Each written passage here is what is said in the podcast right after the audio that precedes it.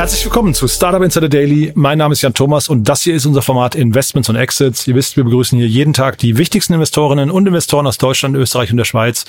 Ja, wir sprechen über Finanzierungsrunden, über Exits und über alles, was wichtig ist aus Sicht der Investorinnen und Investoren. Das können Finanzierungsrunden sein, das können Exits sein, das können IPO-Anbahnungen sein, auch wenn es von denen gerade nicht ganz so viele gibt. Das können aber auch einfach nur Geschäftsmodelle sein. Das können aber auch zum Beispiel neue Fonds sein. Auch darüber haben wir heute gesprochen. Und zwar heute zu Gast ist nämlich Otto Birnmann von Revent. Und ihr wisst ja, Otto bringt immer Themen mit, die in irgendeiner Form die Welt verbessern. So würde ich sagen, zumindest die große Klammer, weil Revent eben auch so aufgestellt ist. Aber das erzählt euch jetzt am besten gleich selbst. Auf jeden Fall haben wir insgesamt vier Themen besprochen oder gestreift. Ich fand es ein super Gespräch Gespräch, spannende Themen dabei. Deswegen freut euch jetzt auf eine spannende Diskussion mit Otto Birnbaum von Revent. Startup Insider Daily. Investments und Exits.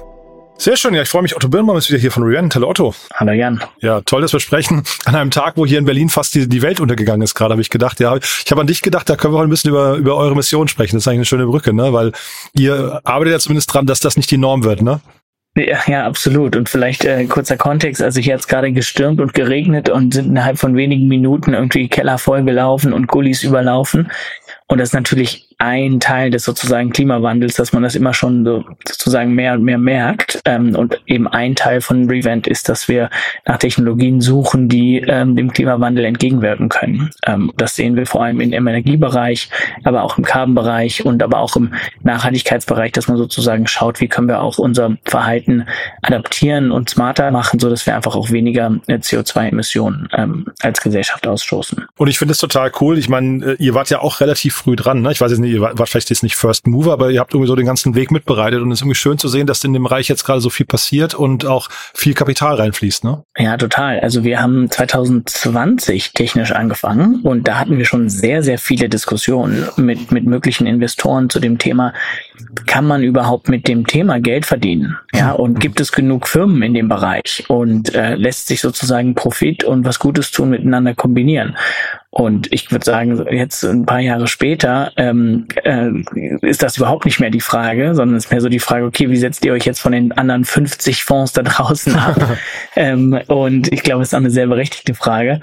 Ähm, und was aber schön ist zu sehen, ist, dass doch alle sozusagen die These insgesamt äh, äh verstanden haben. Und äh, wenn man sich anschaut, was sind eigentlich gerade für größere Finanzierungsrunden ähm, passiert, dann sind die fast alle im Klimabereich. Mhm. Ähm, also ist schon sozusagen die, der allgemeine Tech-Bereich ist ein bisschen nach unten gegangen und die zwei Sachen, die wirklich noch heiß sind, ist Klima und KI. Und ich glaube, das ist eigentlich auch eine gute Brücke äh, äh zu den beiden Themen heute. Wir haben einmal ein KI-Thema und einmal ein Klimathema. Genau, und ich finde es wirklich cool. Ähm, in diesem ganzen Impact-Segment habe ich immer so das Gefühl, da kämpft man dann auch, wenn es da Konkurrenz gibt, aber da kämpft man nicht nur gegeneinander, sondern kämpft, man kämpft vor allem auch miteinander, ne? weil man da eigentlich irgendwie gemeinsam ein großes Ziel oder manchmal mehrere Ziele hat. Aber das finde ich irgendwie total so ein schöner Spirit eigentlich. Das ist eine andere Art von Wettbewerb. Ja, total. Und ich glaube, das sind aber so zwei Sachen, die dazukommen. Das eine ist, dass man natürlich wirklich eine gemeinsame Vision hat, eine, irgendwie was Positives zu bewirken. Ähm, es ist aber auch so, dass das Ökosystem einfach auch noch jünger ist. Ja, wir sind halt alles, sozusagen die ganzen Fonds, die im Klimabereich investieren, sind alle noch relativ frisch, alle so erste, zweite Generation.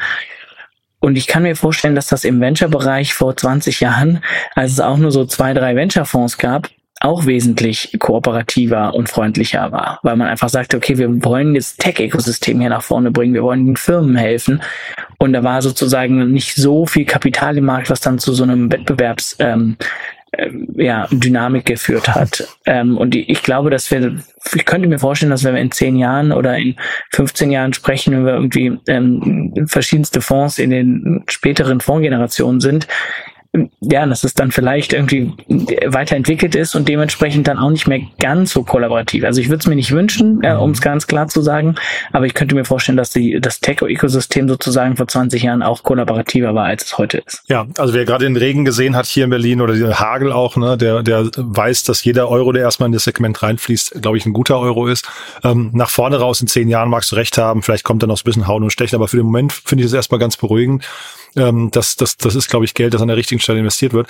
Du hast mehrere Themen mitgebracht. Das erste Thema ist äh, quasi auch in eurem Space, aber jetzt nicht Klima, ne? Genau, das erste Thema ist nicht Klima. Ähm, vielleicht noch ganz kurz ähm, zum Hintergrund. Wir bei Revent ähm, haben drei Themen, die wir uns besonders anschauen. Das eine ist Klima, das andere ist äh, Gesundheit und das dritte Thema ist Education und Empowerment. Ähm, und da habe ich jetzt heute ein Education-Thema mitgebracht. Ähm, und die Firma heißt äh, Quench AI, kommt aus London und hat einen sehr prominenten Gründer, und zwar den Gründer von Onfido. Das ist eine große Payment Company oder äh, Fintech Company ist, die sozusagen KYC validiert, äh, zehn Jahre alt ist. Ähm, und ähm, der Hussein ähm, hat jetzt eine 5 Millionen Pre-Seed-Runde aufgenommen mit äh, ganz prominenten Investoren, unter anderem First Minute Capital, Ada Ventures, Sequoia Scout Fund, Northzone, Notion, ähm, also wirklich viele, äh, mhm. viele große Namen mit dabei.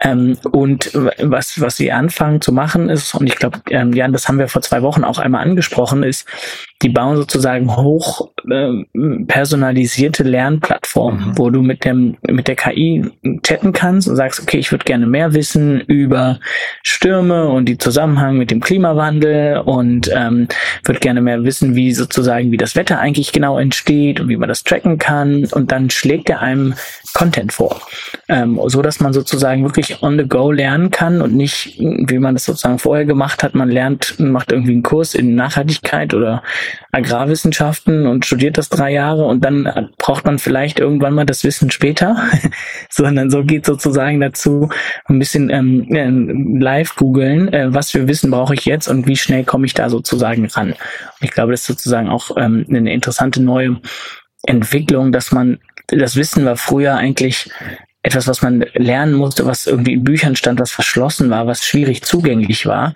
Und jetzt sozusagen über Suchmaschinen und über KI-basierte Suchmaschinen wird eigentlich Wissen immer weniger schwierig zugänglich zu sein durch die Maschine. Mhm. Ähm, ja, ja, wir hatten ja über Quassel gesprochen, ne? Das war oder mhm. Quassel. Wir hatten, wir waren glaube ich beide nicht ganz sicher, wie man es ausspricht. Ne? Das war dieses äh, äh, Sprachlerntool.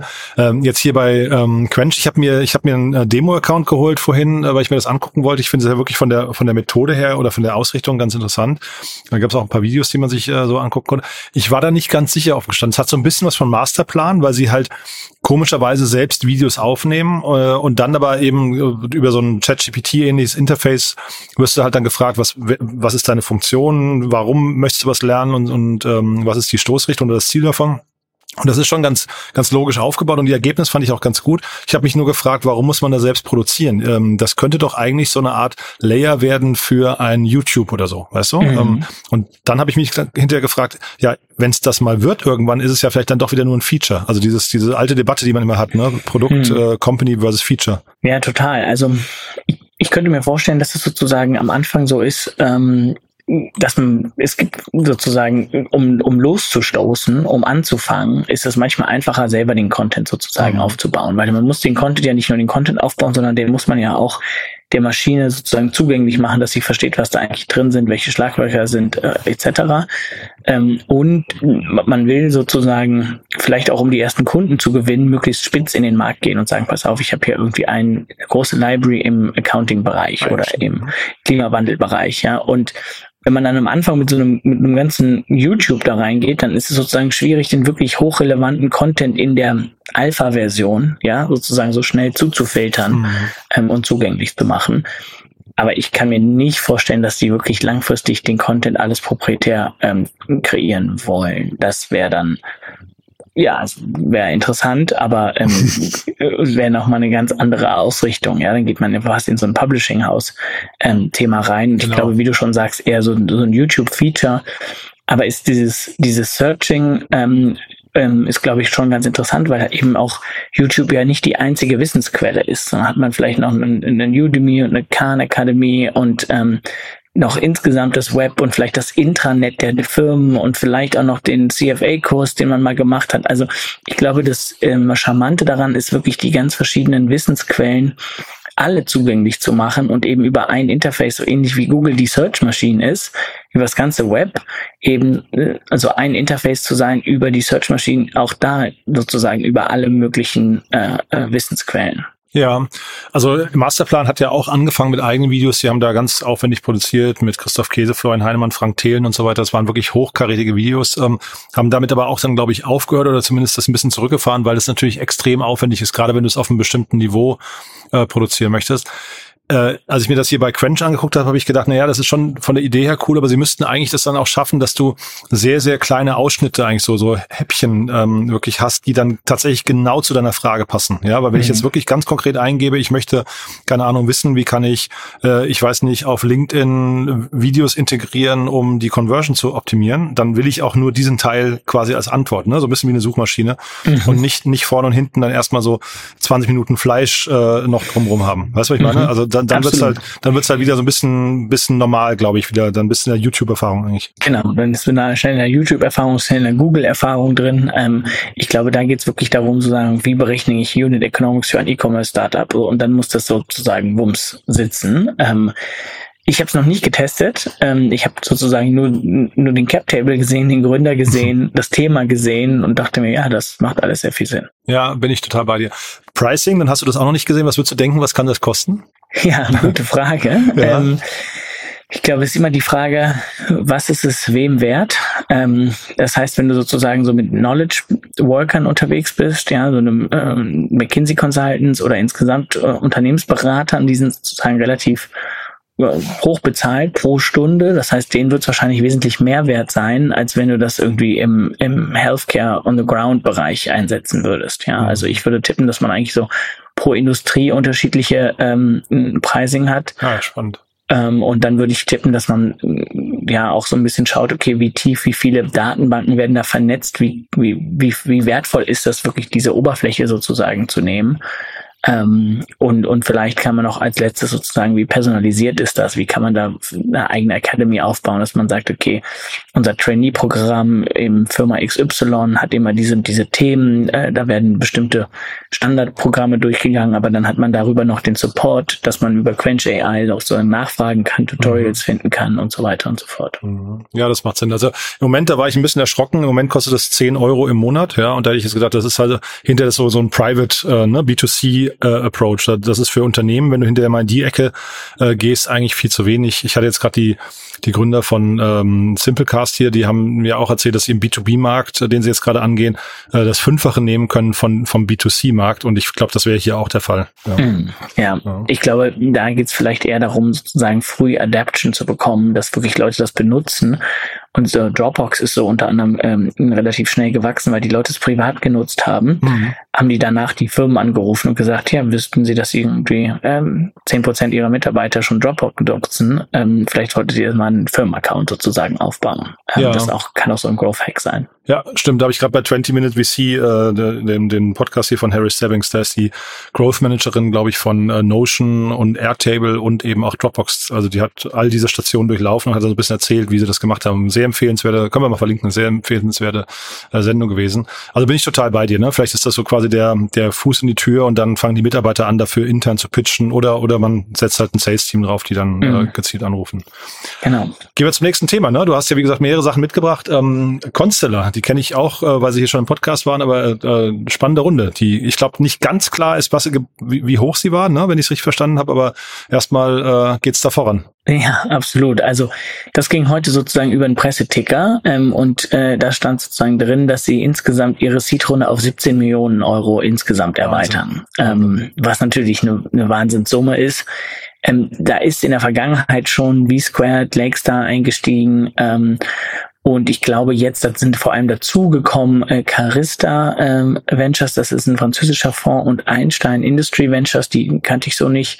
Ähm, aber die haben die Runde, glaube ich, jetzt nochmal sozusagen vielleicht erweitert. Ähm, vielleicht haben die auch noch die Wertung mit nach oben angepasst. Ähm, aber so verstehe ich sozusagen diese Pressemitteilung. Ähm, und vielleicht um auch den, den Bogen zu schlagen hier zum, zum Klima.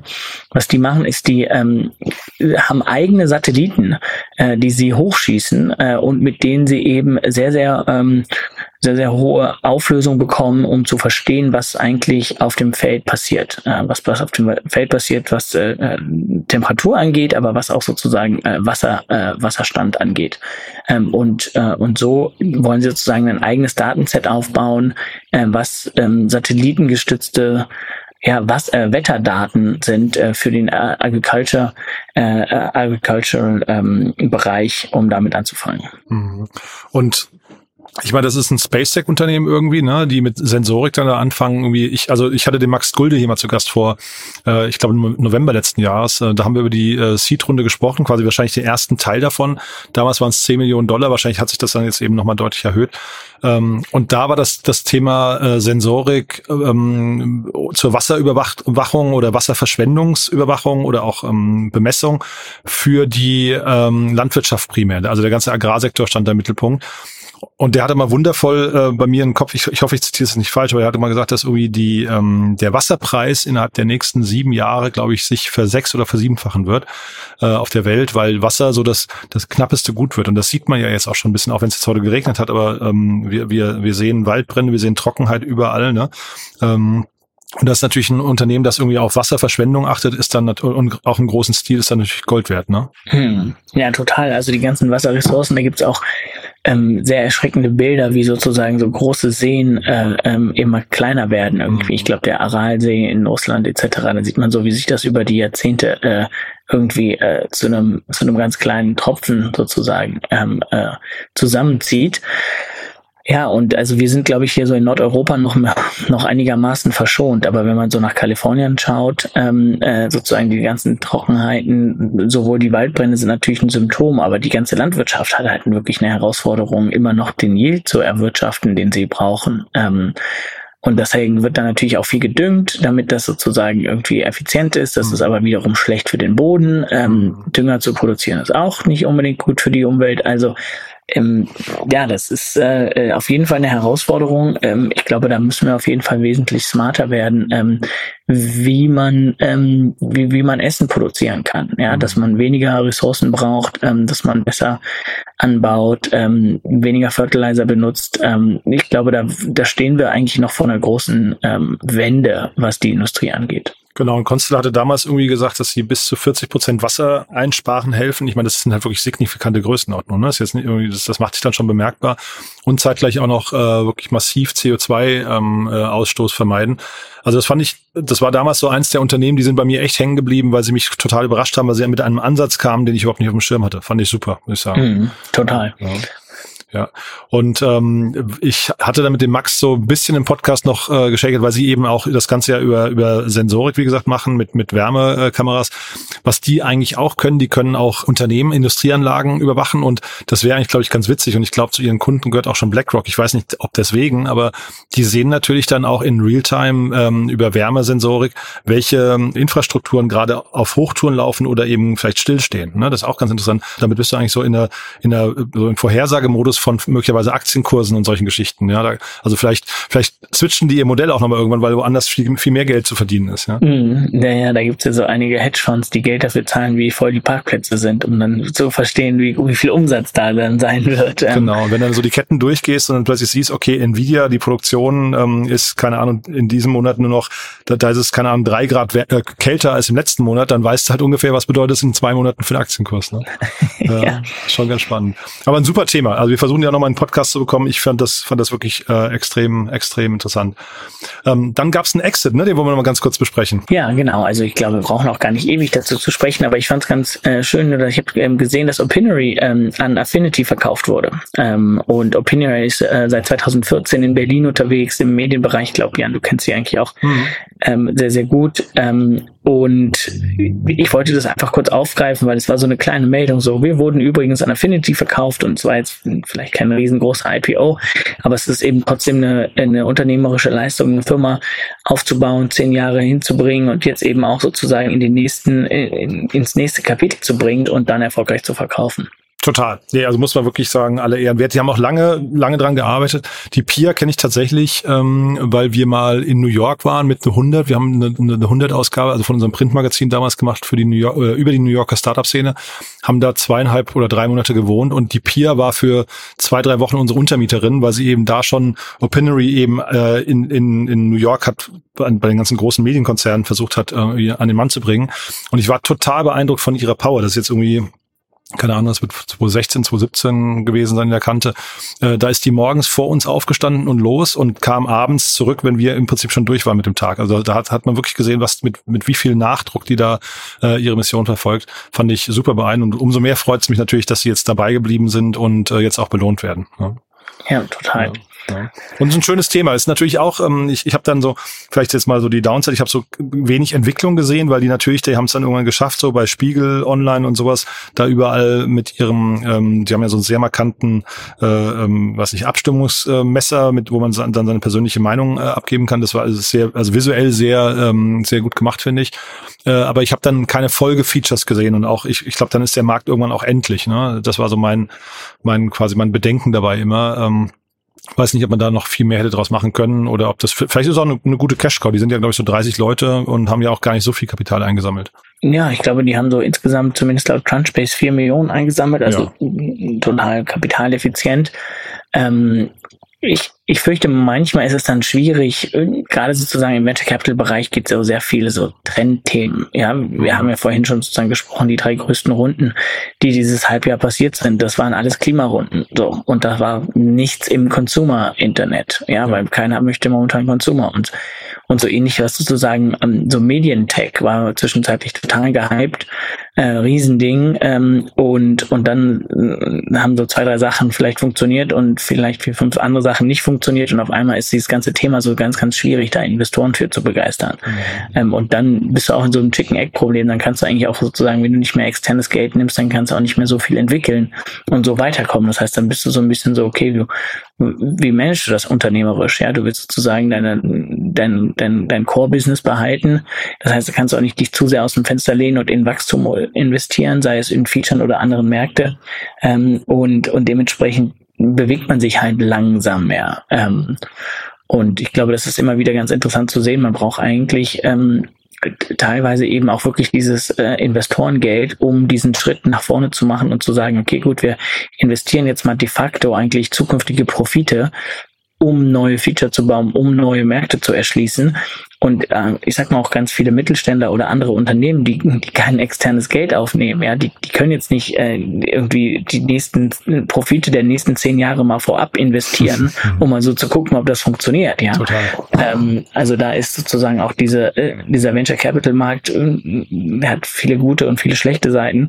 Ähm, aber für diese Seite ist, glaube ich, wirklich wichtig, ähm, das Venture Capital Geld zu nehmen, um eben einfach diese Risiken einzugehen und, und Dinge auszuprobieren. Mhm. Ja, ich hatte neulich Max Kociolik hier zu Gast von Spectrum, den, den Gründer, und die sind in der ähnlichen Zeit gestartet, auch mit einem mit einem Mediatek-Ansatz, äh, da so, so Chatbot, äh, Chat-Messenger-Geschichten. Äh, und ich glaube, ein bisschen eine ähnliche Geschichte. Die haben dann auch keine großen Runden mehr abschließen können, ähm, haben jetzt nochmal nachgelegt, aber das hat halt lange gedauert. Und ich finde das dann äh, bewundernswert, wirklich, wenn man dabei bleibt und kämpft. Auf der anderen Seite, äh, ein Gründer hat ja auch, oder eine Gründerin hat ja nur ein Leben. Ne? Das heißt, ähm, ich glaube, man hat schon oft mal die berechtigte Frage, mache ich hier das Richtige oder könnte ich mit einem anderen Unternehmen, äh, mit einer anderen, mit einer anderen Branche, mit äh, anderen Investoren äh, Begeisterung vielleicht was Besseres erreichen können? Ne? Ja, ich meine, das wird sie sich bestimmt oft gefragt haben. Mhm und, und gleichzeitig ist es halt ist es halt nicht so, dass man das mal eben kurz zwei Jahre macht und dann funktioniert das, sondern das sind ja. eben hoch und runter und hoch und runter und hoch und runter und es geht immer wieder eben hoch und runter.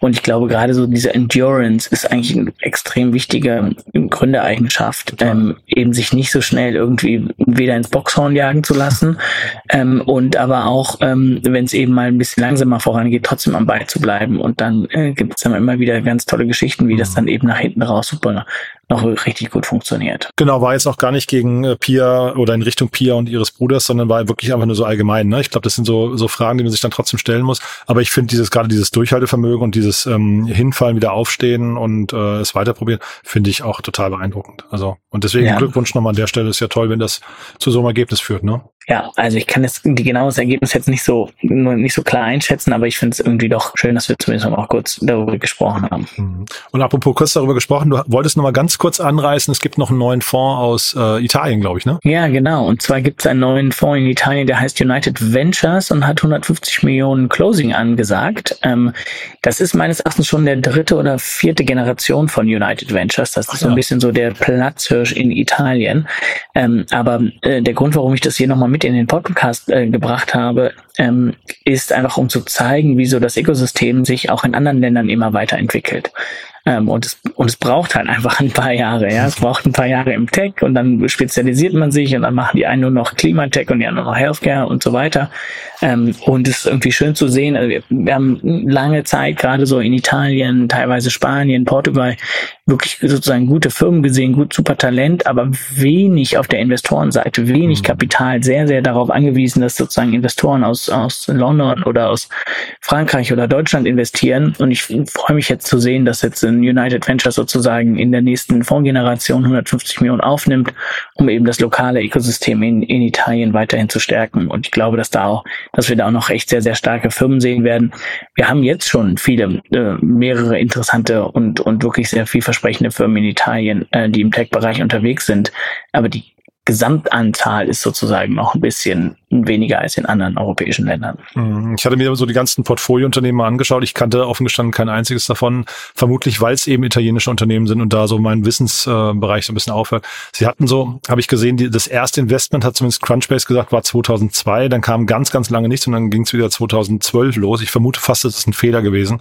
Also ich vermute, es ist so, wie du sagst, irgendwie drei Fondsgenerationen und dann haben sie die, ähm, da, da eben jeden Fonds aus, ausinvestiert und jetzt kommt kommt der neue. Ne? Mhm. Ja, also ich würde sagen, 2012 macht, macht Sinn. Vielleicht war das sozusagen 2002 entweder ein Fehler oder war das noch das Unternehmen von den Gründern oder so. Oder so ein ähm, Angel-Ding, was sie mitgenommen haben, kann ja manchmal sein. Ne? Ja, ja, ja. Cool. Also das heißt, Italien ähm, ist so, man sagt ja die ganze Zeit Lissabon und sowas ist the place, place to be, aber Italien zumindest, meinst du, wird so, so langsam wachgeküsst, ja? Ja, glaube ich schon. Ja. Also das, ich habe jetzt nochmal nachgeschaut, das ist jetzt die dritte Fondsgeneration, die sie jetzt sozusagen haben. Ähm, und ich, ich habe noch einen anderen äh, Freund, Bekannten, der, ähm, der gerade einen Fonds raised, um das ihr, ihr italienische Ökosystem sozusagen zu investieren. Ähm, wir sehen, dass aus der Bocconi immer mehr kommt. Also ich, ich würde mal sagen, jetzt vielleicht nicht in den nächsten zwölf Monaten, aber so in den nächsten zwei, drei Jahren kommt da, glaube ich, nochmal sehr, sehr spannende Firmen raus. Und ist ja ganz interessant, ne? Die, die sitzen jetzt in Mailand. Äh, das heißt, da hat man vielleicht in Italien tatsächlich dann nicht wie in äh, London und Paris, also England und, und Frankreich dann oder vielleicht auch mit Berlin so äh, in Deutschland so diese Konzentration, sondern das könnte ja sogar sein, dass da dann Mailand und Rom, ich weiß gar nicht, oder ist Rom kein, kein Platz? Ich glaube, das wird in Mailand sein. In Aber das Mailand, liegt ja auch daran, dass das ganze wirtschaftliche Zentrum in Italien in Mailand ist. Ah, verstehe. Ähm, also die ganzen Banken sitzen da und ja, die Versicherungen und äh, ja.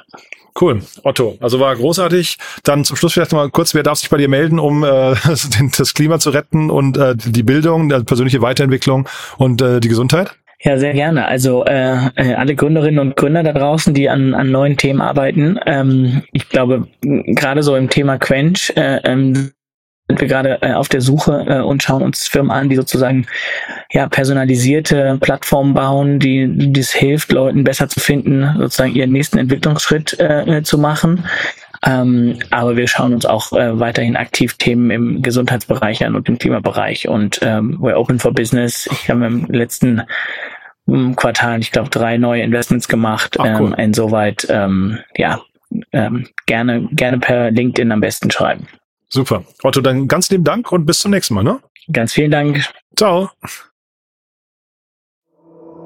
Startup Insider Daily, Investments und Exits. Der tägliche Dialog mit Experten aus der VC-Szene.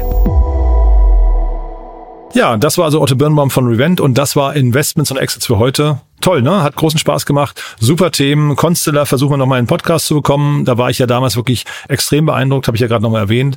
Quench AI könnt ihr euch mal anschauen. Ist, glaube ich, eine ganz spannende Art von Suchinterface, wie wir sie vielleicht in der nächsten Zeit öfters sehen werden. Und nochmal großer Glückwunsch an Opinory. Wie gesagt, ein tolles Team, sehr kapitaleffizient, haben wir gerade festgestellt. Und toll, dass sie jetzt eben eine neue Heimat gefunden haben. Wenn es euch gefallen hat, gerne weiterempfehlen. Ihr wisst, wir freuen uns immer über Menschen, die uns noch nicht kennen, wenn die hier mal reinhören und dann hoffentlich dabei bleiben oder zumindest mal erfahren haben, dass es uns gibt. Danke dementsprechend dementsprechend an euch, wenn ihr es weiterempfehlt. Und ansonsten, wie immer, der kurze Hinweis auf unsere Plattform. Schaut euch mal an, was wir da bauen unter www.startupinsider.de. Da findet ihr zum einen extrem viele Profile von verschiedenen Startups mit ihren jeweiligen Investoren, Business Angels, den ganzen Gründerinnen, Gründern, ganz viele Nachrichten, Jobboards dazu, äh, alle Podcasts, in denen die Gründerinnen und Gründer aufgetreten sind und, und, und. Und dazu findet ihr natürlich auch noch eine Menge Newsletter. Wir haben auch unter anderem einen gestartet zum Thema Investments und Exits. Den findet ihr dort. Der flankiert nochmal dieses Format. Das heißt, wenn euch Finanzierungsrunden interessieren, schaut euch den mal an. www startupinsider.de und dann auf den Bereich Newsletter klicken. Das war's jetzt wirklich. Euch einen tollen Tag. Vielleicht hören wir uns nachher nochmal wieder und falls nicht nachher, dann hoffentlich spätestens morgen. Bis dahin alles Gute. Ciao, ciao.